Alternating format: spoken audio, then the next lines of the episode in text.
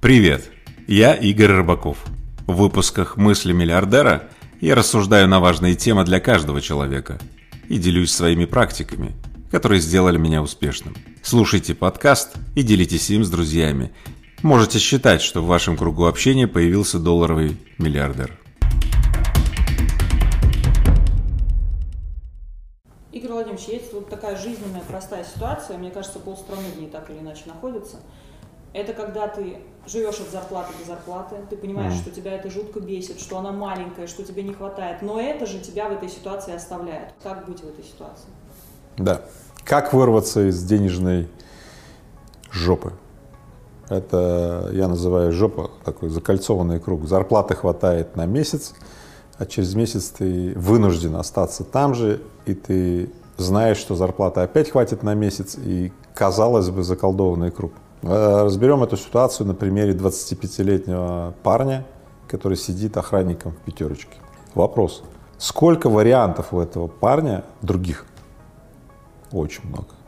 Почему так устроен его мозг? Почему он не задействует рефлексы свободы? Ну, свобода, говорит, есть же очень много других вещей. Да бросить все, отправиться куда-то, в неопределенность, э, в экспедицию, в другой город, на другую работу. Здесь как бы не вопрос, плохо это или хорошо. Вопрос в том, что через месяц его сидения в пятерочке перед ним откроется следующий круг сидения, следующий месяц, через месяц следующий, через месяц следующий. И таким образом он привыкает к подобному сидению, просиживанию. Он охраняет то место, на котором сидит. Он охраняет, и он делает склеп вокруг себя. Он не может никуда сдвинуться, потому что для него это становится привычным, естественным ходом вещей. Но при этом иногда его, конечно же, посещают мысли, что несправедливо мир устроен, что, видимо, Путин во всем виноват, может быть, Байден, может быть, Трамп, я не знаю, ну кто-то, короче, да. Хотя мы начали с чего? Все пути открыты, даже сейчас, но он уже настолько привык к этому, что он даже не перепроверяет их. Он нашел достаточное количество обоснований и доказательств, что мир так устроен. При этом я не исключаю ситуации, когда человек не по своей вине, не по своему действию попал в такую ситуацию поговорим вот как раз о том человеке, который попал не по своей воле в эту ситуацию. Да. То есть, может быть, кто-то из родственников заболел, может быть, резко закрылось предприятие, он да. остался без работы. В общем, денег нет, денежная яма, да. задница, что делать? Бывают ситуации в жизни, что, например, тебя сократили неожиданно, и ты вынужден был выйти на работу охранником. Окей. Кстати, для того, чтобы не оказаться в состоянии безработного и не искать следующую работу из состояния безработного, что хуже. Ты вышел в состояние охранника. Вопрос следующий. Ты поставил будильник, ну, тайминг. Какое время ты разрешил себе это делать? Ну, как времянка. Вот если ты не поставил будильник на то, что вот, ну, там, не больше трех месяцев, за три месяца ты обязательно сдвинешься куда-то, ты можешь там зависнуть. Это вообще знаменитая российская забава коллекционировать то, что тебе не нравится. Ты такой на три месяца поставил. Ну да, три месяца поработаю охранником. Через три месяца ты говоришь, продлевать будете? И еще продлю на три месяца. За эти несколько раз по три месяца ты нашел достаточно аргументов себе, что ну а что, вот так живут еще другие 4 миллиона людей так живут. Если тебе нравится сидеть охранником, все, вопрос закрыт, это видео, выключи прямо сейчас это видео, все, не досматривай до конца. Но если тебе не нравится, но ты оставляешь это себе, то ты коллекционер херни, которая тебе не нравится. Выкинь эту херню. Конечно же, из этого, ну, в принципе, порочного круга вырваться очень сложно. Что вот в этой тяжелой ситуации человек должен первым делом сделать? Три простых правила. Итак, первое. Не зависай в той заднице, в которой либо сам решил и оказался, или вынужденно оказался. Не зависай. Поставь себе будильник на три месяца все, за три месяца ты обязан пойти дальше. Это раз. Правило второе. Не увеличивай жопу. Не увеличивай, не дозанимай денег. Не думай, что вот сейчас я займу, а потом что-то обломится и все. Не надо кредиты, не надо в этот момент. Замри, подсократи затраты, расходы. Ну, скукошься. Легкая доступность потребительских кредитов позволяет легко расширить задницу, в которой люди оказываются. Ну, кажется, мы сейчас перекредитуемся там, и потом жизнь наладится, и все. наладится. С какого хера она наладится? Просто яма еще больше становится. И третье, очень важно. Помните ту фразу «попал в говно, сиди и не чирикай»? Вы знаете, что случается с теми, кто, попав в такую ситуацию, досадует на себя, сидит, ему ну, не хочется лицо потерять, он, ему очень страшно, что люди будут говорить, да, и он не обращается за помощью. Так вот, те, кто попали в жопу, сидят и не чирикают, они очень часто умирают бесследно, и они их узнают только тогда, когда трупик всплывает. Поэтому пункт третий. Обращайтесь за помощью к другим людям. Обращайтесь. Запомните три правила. Не зависай в жопе, не увеличивай жопу, обращайтесь за помощью, когда сидите в жопе. Допустим, э, все эти правила выполнены, но ты по-прежнему в этой же яме и находишься. Да. Вот как из нее выбраться? Когда ты попал в яму и выполнил первые три правила, ты находишься в рабочем состоянии, окей, но ты смотришь и видишь перед собой стену этой ямы. Тебе кажется тупик, выхода нет. Более того, сверху на тебя летят еще и камни, на тебя срут сверху. Ну, все невзгоды, на самом деле, да, пришла беда, открывай ворота, да, все валится вдруг. В этом месте я хочу рассказать притчу. Однажды старый осел попал в колодец, старый колодец, и хозяин решил убить двух зайцев. Он думает, осел-то уже старый, скоро его надо чик-чирик, да и колодец старый, пора бы было бы засыпать. Хозяин подходит к колодцу и начинает туда сыпать камни, думает, я сейчас этого ослика там и кончу.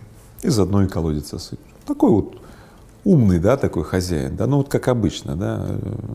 И вместо крика, который должны был бы раздаваться из этого колодца, да, крика осла, что «Во, а, меня засыпают», это да. В колодце была тишина. Хозяин продолжал туда бросать камни и думал, о, что, все, сейчас я присыплю этого ослика, и колодец будет засыпан, да. И тут он заглядывает в колодец, когда вроде как колодец уже почти засыпан, и смотрит, и видит глаза осла. Оказывается, все это время осел строил лестницу из камней, из земли, который хозяин туда бросал. Поэтому, когда вы попали в яму, запомните, все, что у вас есть, это те камни и то дерьмо, и те палки, которые на вас валятся. Надо строить из говна и палок шалаш, лестницу.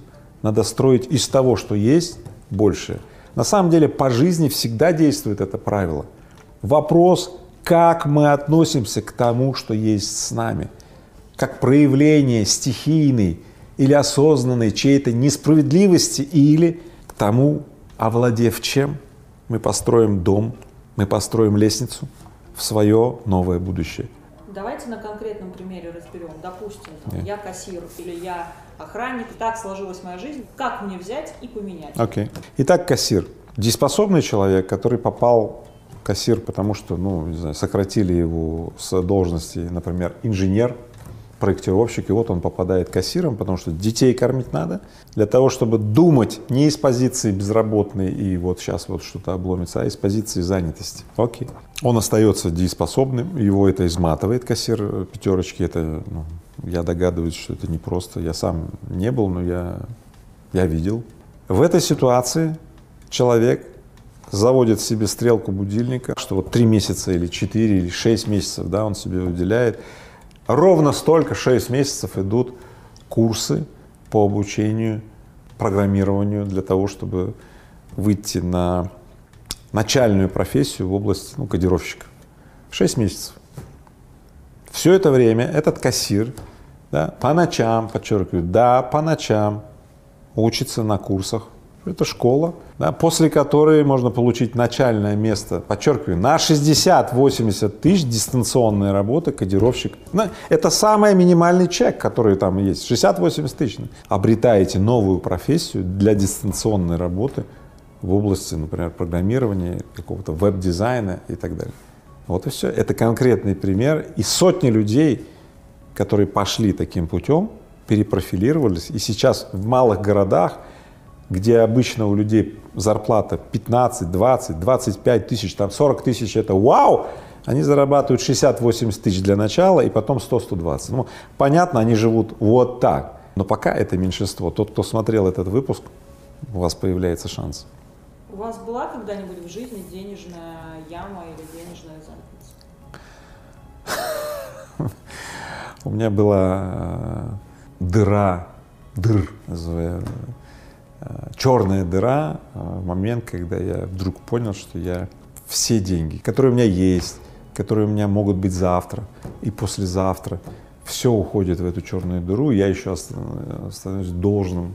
Это было в момент, когда я чувствовал 2008 год, кризис, когда мы могли потерять весь наш э, бизнес Технониколь. Когда пришли банки, типа говорят, с тех пор я ненавижу брать кредиты в банках. И всем говорю, ребят, запомните, берешь чужие, отдавать свои. Берешь деньги, отдавать своим мясом и кровью. И помогло вырваться именно то, что в этот момент я встретил учителя, который мне сказал очень важные слова. Не расширяй яму, не продавай активы за бесценок в этот момент. Я как-то уже делал такой выпуск. Да? То есть он, в принципе, повторил мне слово в слово то, что, о чем я сейчас рассказываю. Я применил это. Оказалось, это была моя иллюзия безмерности этой ямы. Иллюзия. Я просто не стал дергаться в этот момент, да, я не стал увеличивать эту задницу своими, ну, правда сказать, не, неадекватными действиями, хотя меня подмывало. И когда вдруг какой-то момент появилась та самая лестница, и я выбрался из этой ямы, и мои ощущения полной безмерной глубины этой задницы вдруг исчезли, я вдруг увидел, как сильно я раздул представление об этой жопе. И как важно встретить в этот момент, или чтобы рядом был тот человек, который со стороны наблюдает и скажет, Игорь, вот здесь надо сделать так. Мы разобрали две ситуации, да. когда ты случайно попал, да. резко потерял работу, что-то, или когда ты перманентно там находишься, да. уже не помнишь, когда это все началось. Да. Вот что хуже и откуда сложнее выбраться? Да. Все, что стало хроническим, ну, длительно повторяющимся и достаточно привычным, из него выбраться сложнее. Более того, к тебе такому привыкло твое окружение. Ты им просто удобен.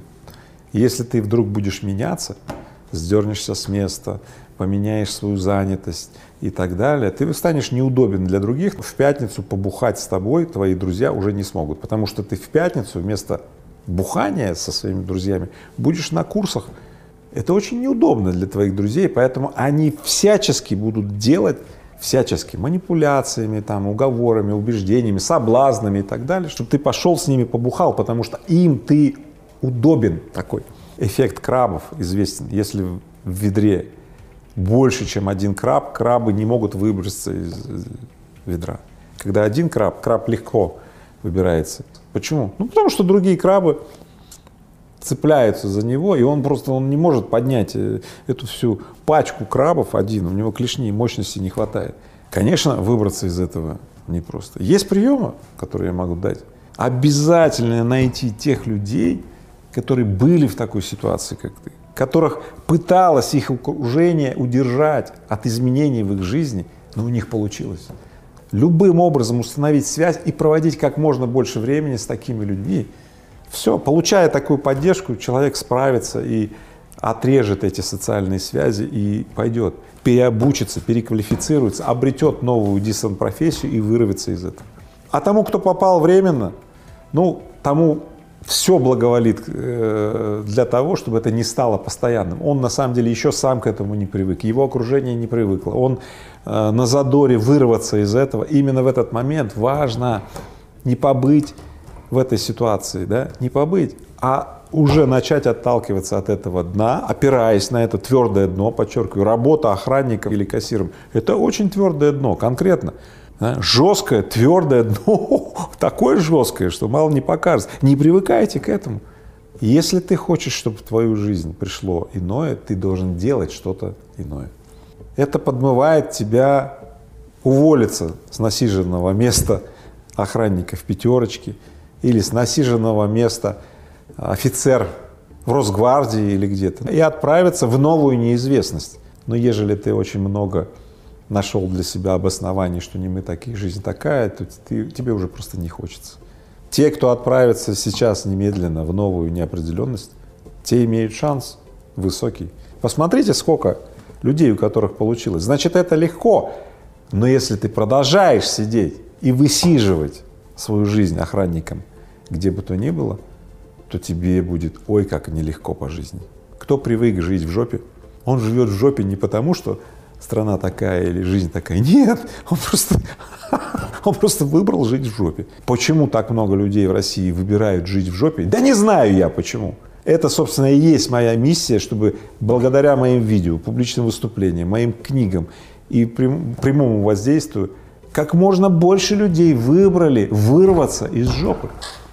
Не жить в жопе – это мое определение достойной жизни. Поэтому всем, кто выбирает не жить в жопе, добро пожаловать. Пишите мне в комментарии, если вы э, присоединяетесь ко мне.